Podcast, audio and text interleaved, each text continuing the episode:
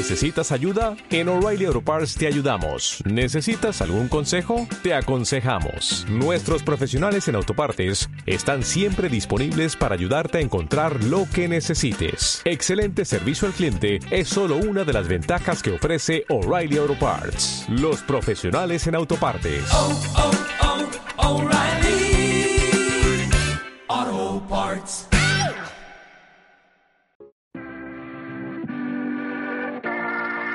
91 533 1851. Las claves de la jornada, las oportunidades de inversión, las mejores recomendaciones, valores para compra, para venta, la pizarra, IBEX 35, DAX Setra, SP 500. No dude en llamarnos 91 533 1851. Consultorio de bolsa en cierre de mercados. En el que hoy están presentes José Lizán, gestor de Auriga. ¿Qué tal? Buenas tardes, José. Hola, muy buenas tardes. Alberto Iturralde, analista técnico independiente. ¿Cómo estás, Alberto? Buenas tardes. Buenas tardes, fenomenal. Hablaremos del pasito adelante que ha dado hoy IBEX 35, en general las bolsas europeas ayudadas, inestimable ayuda, granito de arena el que ha puesto la bolsa americana pero antes hablamos de uno de los valores que ha sido hoy protagonista, Liberbank, que decía esta mañana que perdía esos 270 millones tras despojarse de buena parte de su ladrillo, esas pérdidas tras destinar más de 600 millones a saneamientos extraordinarios, justo cuando empieza a andar, a punto de echar a andar la, la ampliación de capital. Veremos quién acude y al cierre del mercado, hace unos minutos ha comunicado a la CNMV, Comisión Nacional del Mercado de Valores, la entidad financiera que ha puesto en marcha una colocación. En concreto son accionistas importantes, Fundación Bancaria de la Caja de Ahorros de Asturias, la de la antigua Caja de Ahorros y Monte de Piedad de Extremadura, la de Santander y Cantabria. Van a hacer una colocación privada, Deutsche Bank mediante, entre inversores cualificados nacionales e internacionales de van a transmitir, ponen en el mercado pues un bloque de acciones representativo de viene a tener un valor de 125 millones de euros. ¿Cómo nos podemos tomar esto, José? Pues como un match ball, ¿no? Que es lo que es la situación de, de Liberbank actualmente, ¿no? Anunció eh, tras la operación de Popular que puso contra las cuerdas a la entidad, anunció una serie de medidas que estamos viendo que está implementando, ¿no? Y lo acabas de comentar, pues ha hecho un write-off de pérdidas y, provisiones en esta publicación de resultados muy, muy fuerte, que 300 millones de euros para Liberbank son muchos millones de euros en pérdidas, y, y eh, se atrevió con una mega ampliación de capital para tratar de, de, estabilizar el valor, pero el núcleo duro de accionistas estamos viendo que no solo no va a acudir a la ampliación claro. de capital, sino que está intentando colocar acciones en el mercado, ¿no? Con lo cual es un gran match ball para la entidad, porque además comentábamos ahora fuera de micrófono que lo que te deja entrever si estás haciendo una colocación acelerada entre inversores institucionales es que has tocado a las puertas de las posibles entidades que podrían salir en las quinielas de como fusión, compradores o fusión o absorción, etc y no lo han querido, ¿no? Porque si no, no harías una colocación acelerada, ¿no? Entonces, desde luego, va a ser un match ball los próximos días para Liberbank en el mercado, desde mi punto de vista. Veremos primero esta colocación, acciones representativas del entorno del 18%, así echando las cuentas rápidas del capital de Liberbank. Veremos primero cómo va esto, veremos después cómo va esa ampliación de capital. Damos paso ya a las llamadas 91 533 18 51. La primera es de Antonio. Buenas tardes.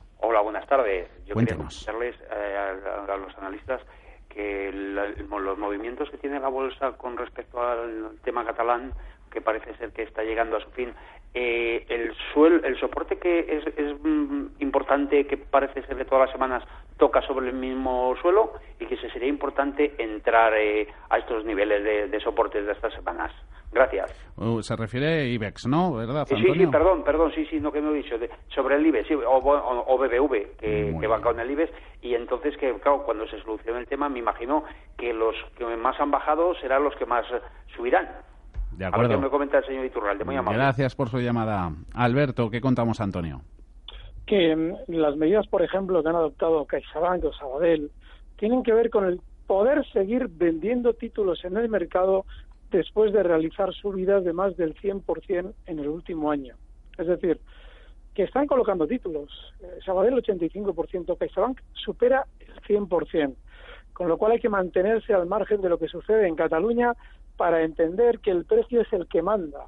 Y sea lo que sea, que se resuelva allí, los valores como CaixaBank, 155% de subida en el último año, que está recortando durante estos meses desde la zona 4.50 hasta 3.86 hoy y además nos publica buenos resultados, lo que indica es que uno de los valores que más caía, CaixaBank, va a seguir cayendo. El soporte en el IBEX son los 10.000 y el BBV, que ha estado lateral desde el mes de abril, no hay absolutamente nada que nos deba hacer pensar que va a funcionar de una forma que no sea lateral. Con lo cual, da lo mismo, da lo mismo a la hora de entrar, hay que seguir cada precio individualizadamente. Si está lateral no hay que estar. Y si está cayendo ahora, después de una gran subida durante año y medio, y nos da buenos resultados como CaixaBank, hay que salir porque lo van a tumbar a la baja. Luego te pregunto, no, eh, Alberto, tenemos cuestión en WhatsApp en el 609224716 sobre Deutsche Bank, que las tiene compradas eh, un oyente a 13.99. Eh, echamos un vistazo. ¿Te preparas el gráfico? Antes damos paso a otra llamada. Carlos, buenas tardes. Hola, buenas tardes. Mire, quería preguntar sobre OHL, que las tengo compradas a 5 euros. A ver cómo lo ve el señor José Lizán, a ver si esto tiene eh, tirón para arriba, sigue tirando para arriba como está haciendo hasta ahora. Y eso es lo que quería saber. De acuerdo, Carlos. Gracias. Gracias, buenas tardes. Venga, primero vistazo a esas acciones del Banco Alemán. Alberto. El Deutsche Bank durante el día de hoy ha tenido un rebote rápido. Seguramente llegará hasta zonas de 15 con 15, 15 con 20, pero no mucho más.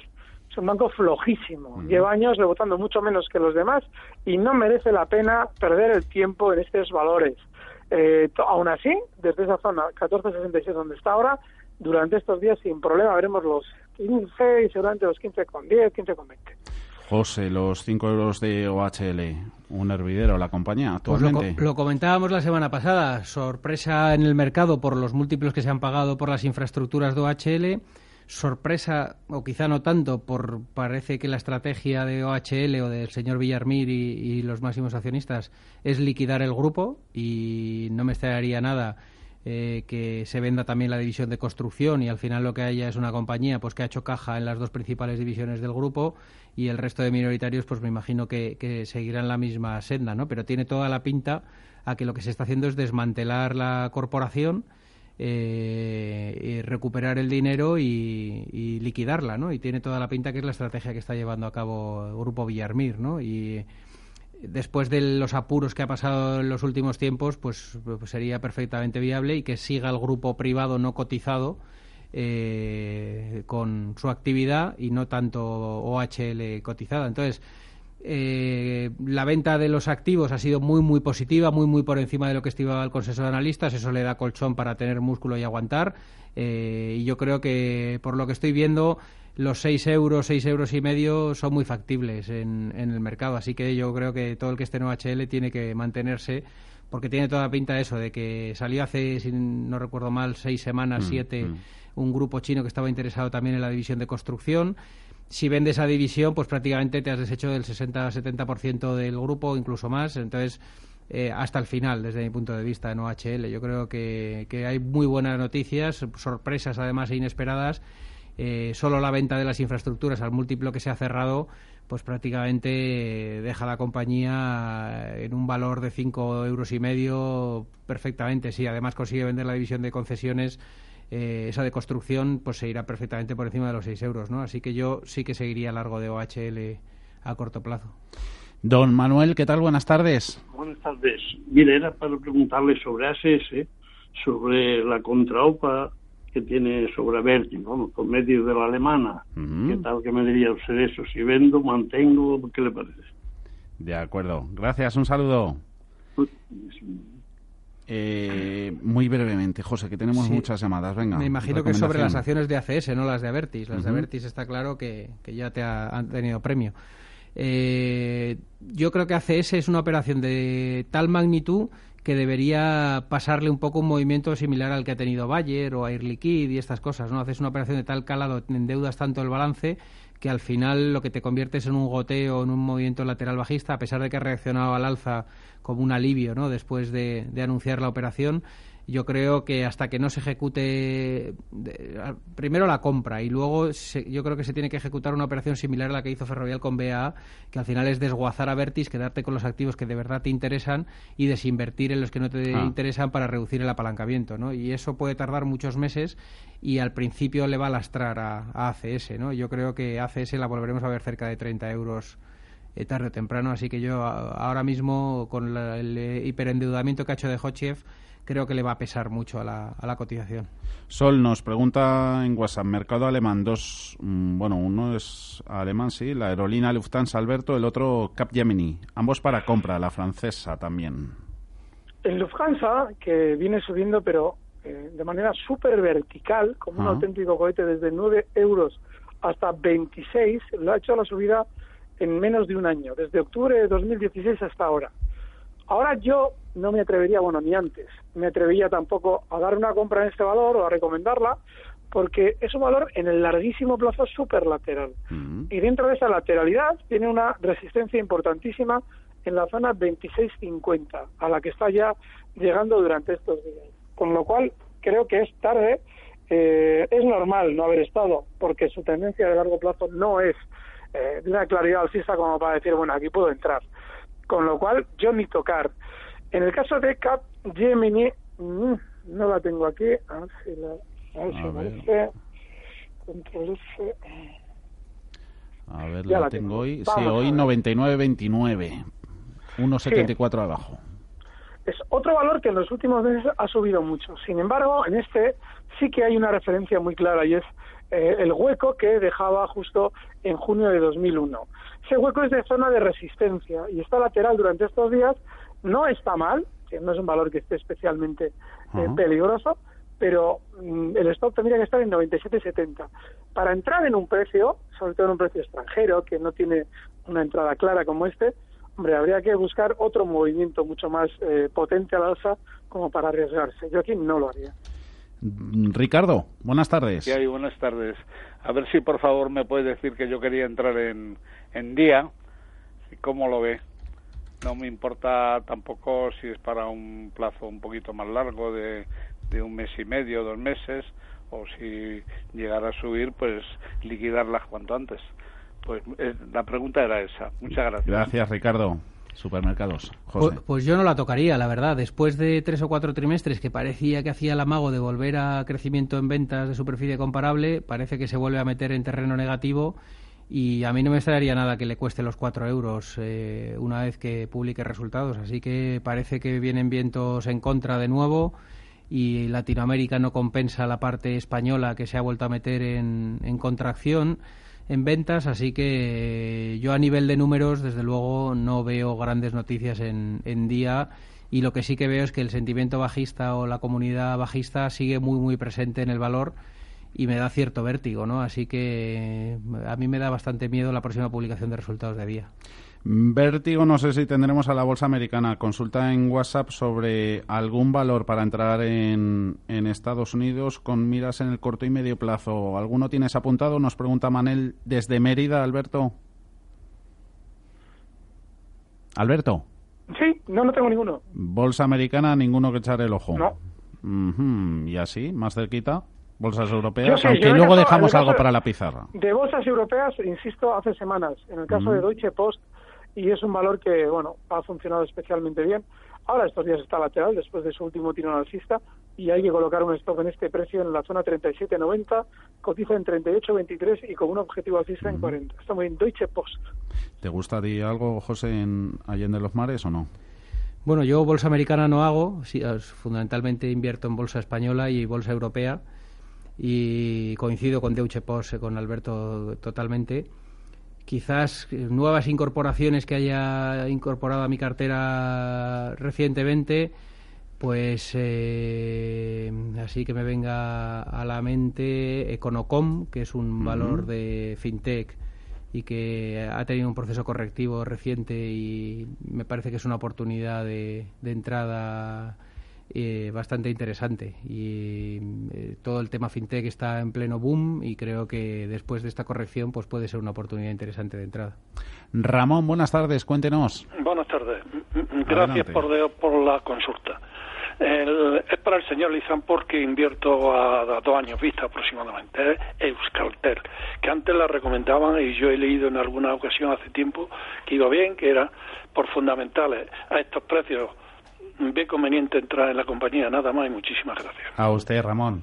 José, Euskaltel. Bueno, pues lo comentamos la semana pasada, creo que fue, que a corto plazo se esperaba una recuperación en ventas que no ha llegado y tiene mucha presión Euskaltel en cómo va a crecer a medio y largo plazo, porque sí que es un gran generador de flujo de caja, pero los drivers de crecimiento pues están muy apagados. Todos sabemos que está integrando telecable y R-cable, que eso ha sido inorgánico, pero sí que es verdad que el crecimiento orgánico de la compañía pues se esperaba cierta recuperación y no se está produciendo, ¿no? Y de hecho, pues la competencia de otros grupos les está quitando incluso algo de cuota, ¿no? Entonces, eso le ha costado pues caerse prácticamente desde los nueve y medio hacia la zona de siete y medio, con lo cual lo deja unos múltiplos pues bastante atractivos, pero no se espera cierta recuperación en el próximo trimestral, ¿no? Entonces, yo la veo muy barata por múltiplos, sigo comentando lo mismo, que es una historia que seguirá integrando telecoms y yo sigo pensando que a finales de 2018 o principios de 2019 habrá un M&A con más móvil y que habrá un gran operador nacional pero a corto plazo, a nivel de números y trimestral, pues no espero grandes cosas, ¿no? Entonces, si, si uno tiene la capacidad de aguantar eh, a largo, pues me parece que son precios de entrada, pero a corto puede sufrir perfectamente porque a nivel operativo no está yendo bien, desde luego. Bueno, hoy hemos hablado en cierre de mercados de rotación de sectores, cómo se han ido bajando algunos gestores de bancos, entrando en recursos básicos, materias primas. Una de las preguntas es sobre Arcelor. Precios actuales, esos 25,83. Alberto, ¿qué te parecen?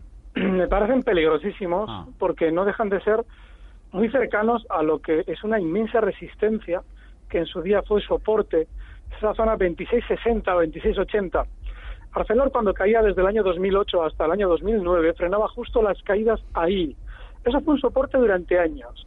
Se rompió la baja de soporte y ya ha frenado subidas durante el mes de enero pasado con contundencia, justo esa zona 26.50 y está ahora mismo en 25.80 de nuevo. Ah. Creo que es tarde para entrar en estos valores. Nunca, en mi opinión, había que entrar porque siguen una tendencia profunda de largo plazo bajista, pero ya desde luego menos todavía. A ver dónde quiere entrar Vicente. ¿Qué tal está? Sí, hola, eh, buenas tardes. Bueno, eh, para don Alberto, bueno, antes que nada, decirle que el sábado fue eh, estuvo fenomenal, me, prestó, me mereció la pena ir desde Oviedo a Madrid a, escucharle en la ponencia y bueno, eh, la próxima que haga y donde sea, pues allá, estaré también. Quería preguntarle por Celnex. He comprado en 19.98 y quería conocer un poco cómo lo ve por técnico. Y luego por fundamentales técnicas reunidas a don José Lizán, si es posible, porque bueno, ha caído mucho y estaba pensando en entrarle, pero bueno, no sé qué hacer. Muchas gracias. Un saludo, Vicente. Alberto, ¿estuviste el fin de semana por aquí? Pues estuve, sí, en, la, el XTB Trading Day. Sí. Tuvieron ahí una charla muy, bueno, no, tanto tiempo como me habría gustado, hora, hora y poco, pero sí suficientemente intensa como para compartir un montón de cosas de bolsa. Así es que muy bien, muy bien. La, próxima, la próxima nos avisas con tiempo. Sí, sí, sí. Además es que últimamente ando entre Bilbao y Madrid que no paro, así es que a ver si ya pongo el huevo de una vez. Bueno, muy bien. El, el caso de Celnex.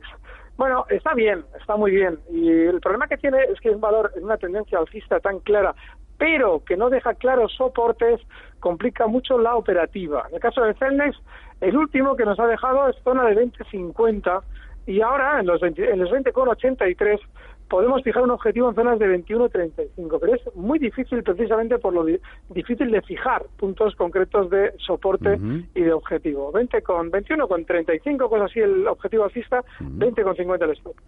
Técnicas, José. Pues con el ciclón en contra, diría yo, ¿no? Es un poco el resumen. Al final, una compañía que se dedica a hacer eh, plantas industriales fundamentalmente para el sector de la energía y fundamentalmente para el sector petrolero, al menos en lo que, aunque sabe hacer de todo, eh, lo que se ha estado centrando y especializando en los últimos años es eso. Había conseguido un, eh, nombre a nivel global en los grandes centros de, inversión donde las petroleras están presentes y de repente un petróleo que se nos cae de 120 dólares a 40 y pico pues hace que todos los planes de CAPEX de las petroleras se congelen, se recorten, se dilaten en el tiempo, que cobrar los contratos sea complicado, que cuando vas a, concursos de proyectos eh, pues tengas que ser cada vez más eh, competitivo en márgenes, con lo cual los márgenes de tu grupo se deterioran. Entonces tiene todo el ciclo patas arriba. Eh, sí que es verdad que está mucho metido en precio de eso, ¿no? Hacía 45 euros y estamos por la zona de 25, pero desde luego yo ni veo el ciclo recuperando, ni veo a los comparables eh, con... Hoy había precisamente uno presentando y tampoco traía muy buenas noticias sectoriales y es lo que le ha hecho caer al valor. O sea, yo veo un gran valor, con un gran equipo gestor, pero con el ciclo patas arriba, ¿no? Y desde luego, aunque parece barato y está barato y hay grandes inversores value que ya están tomando posiciones, etc., eh, yo veo el ciclo muy, muy en contra para ir en contra de, de la ola, ¿no? Y yo creo que con un petróleo en 45 dólares va a ser complicado que, tengas grandes alegrías en los próximos trimestres, desde luego. Un minutito tenemos para pregunta y respuesta. Es de Daniel, la última llamada de la tarde. Buenas tardes. Hola, buenas tardes. Mira, de prisa. Eh, tengo comprada prisa a 2.62. Solamente quería saber valoración, si pongo esto más abajo, espero, saber qué hago. Gracias. Un saludo. Niveles a seguir en la compañía de medios. Alberto. Pues justo en los mínimos de hoy, y los va a perder, ¿eh? 2.55, un valor súper bajista nunca hay que estar dentro de valores así y el objetivo teóricamente si quiere rebotar desde los 2.62 donde está en el objetivo en 2.82 ¿Qué te parecen? 2.62 no, nos olvidemos que Prisa tiene el año que viene un vencimiento enorme de deuda que ha anunciado que ante la no venta de Santillana o la negativa de los accionistas principales a que se venda Santillana al precio que se vendía, igual hace una ampliación de capital, con lo cual eh, tiene otro match ball por delante. O sea, al final tiene un mega vencimiento de deuda que o amplía capital y te diluye, o vende los activos mal vendidos de Santillana, con lo cual te quedas con una compañía mucho peor, ¿no? Así que yo prisa estoy totalmente con Alberto que perderá los 2.60. Empezamos con ese punto de partido para Liberbank. Veremos si hay punto de partido también para Prisa. Lo que ha habido pitido final ha sido en la partida de hoy en el consultorio José Lizán, Alberto Iturralde. Gracias por estar con nosotros. Hasta mañana. Un saludo. Gracias, un fuerte abrazo.